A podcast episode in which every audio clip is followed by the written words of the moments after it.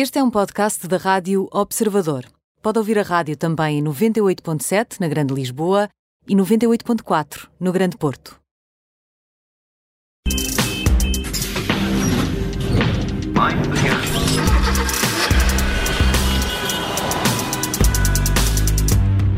Operação Stop, como sempre, com o jornalista do Observador Alfredo uh, Lavrador. Alfredo, muito boa tarde. Olá, Vicente. E Alfredo, tu hoje Olha, estás... e, antes, e já agora, permite-me que antes de, de começarmos, uh, te diga que conta comigo para essa história dos ovos moles. Porque... Quem, quem não, quem não, não é? Podemos até Eu falar da um condução fã até dessa Aveiro. Podemos falar da condução até Aveiro para ir buscar um. Agora não podemos, estamos proibidos, não é? Mas um dia fica a sugestão para, um próximo, uma, para uma próxima operação stop. Alfredo, hoje, Está Alfredo, hoje estás preocupado com, com o frio que se tem feito sentir, mas antes de mais, responde uma questão. Uh, Para os condutores, a neve ou o gelo são mais perigosos do que a chuva? É, é, esse é um, é um ponto importante, eh, ou no mínimo curioso, porque eh, eh, temos de ter em conta que, a resposta depende do local onde habitam, onde se deslocam habitualmente os condutores em causa. Para os habitantes das grandes cidades, tipo Lisboa ou Porto, ou toda a zona litoral, a chuva não é um problema, desde que se reduza um pouco a velocidade, não se abuse do acelerador e se usem pneus de qualidade decente e em bom estado. Nestas regiões, regra geral, os problemas acontecem quando a neve ou o gelo aparecem, uma vez que são novidade.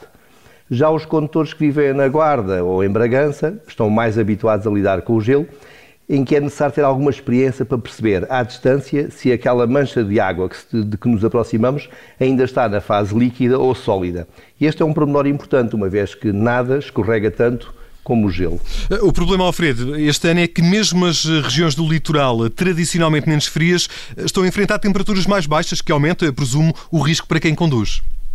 Tens toda a razão. Eh, temos de ter presente que, mesmo em tempo de confinamento, há muitos condutores que continuam a poder deslocar-se sem infringir a lei. E há uma série de dicas que os podem ajudar a evitar problemas, algumas das quais são tão simples quanto eficazes.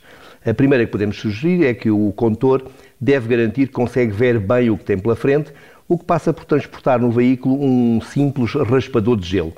Eh, só assim vai conseguir ter uma visão desimpedida, tanto para a frente como para os lados ou para trás.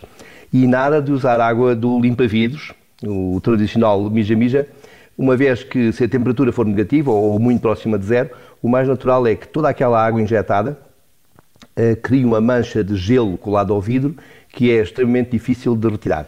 Por isso o conselho é eh, retire o gelo dos vidros, aqueça o carro e o vidro com a ventilação do, do veículo e tudo isto antes de arrancar. Isso por acaso porque uma das coisas que ajuda muito à condução é ver, é ver a estrada, ajuda muito, Alfredo. Dá sempre jeito, dá Mas sempre aqui jeito. uma outra questão, o que fazer, por exemplo, com, com os pneus? Olha, em relação aos pneus, não há milagres. Eh, Para enfrentar a neve, como a caiu há, semanas em Madrid e em alguns pontos de Portugal, pode-se optar por, por pneus de inverno, que, que têm um tipo de piso mais eh, similar aos pneus de terra, digamos assim, e usam uma mistura de borracha mais macia e com mais sílica para funcionar melhor no tempo frio, que garantem uma melhor tração nestas condições. Mas para o gelo, a menos que se montem pneus com pregos, eh, que são vulgares nos países nórdicos e na competição nos ralis, eh, tipo o Monte Carlo, que acabou há dias, eh, são extremamente raros, para não dizer inexistentes, no nosso país. E não há grande coisa a fazer. A solução é usar pneus bons e em bom estado, eh, reduzir a velocidade e ter cuidado. Alfredo, e para além da visibilidade e dos pneus, eh, que outros cuidados podem os condutores ter em dias de muito frio? O frio tradicionalmente traz consigo eh, a neve e o gelo. Ehm, e, o- e o- e é também um grande inimigo das baterias. Eh, nos veículos convencionais, como motor a gasolina ou gasóleo, a bateria 12 volts, aquela coisa que, que alimenta o motor de arranque eh, e que nós usamos para colocar o motor a trabalhar, é- é, eh, perde muito a sua capacidade quando, quando está muito frio lá fora. Daí que seja bom, eh, assim que entramos a bordo, se for um diesel temos que aquecer a resistência, se for daqueles diesel mais antigos, ehm, e depois pôr o motor de imediato a trabalhar antes de ligar a ventilação, rádio, luzes ou o que quer que seja que consuma energia. Para quem tenha carros elétricos, eh, e ainda é uma novidade para muitos condutores, é bom ter presente que as temperaturas muito baixas limitam muito eh, a capacidade da bateria, eh, diminuindo a autonomia. Se bem que a maioria dos veículos elétricos calcule e, e, e, e afixe de forma correta a autonomia restante no, no painel de instrumentos, é sempre bom introduzir uma margem maior de segurança para evitar parado, ficar parado a uns quilómetros do destino.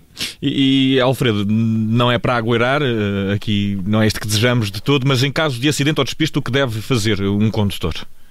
Os acidentes acontecem, todos nós sabemos disso. Sim.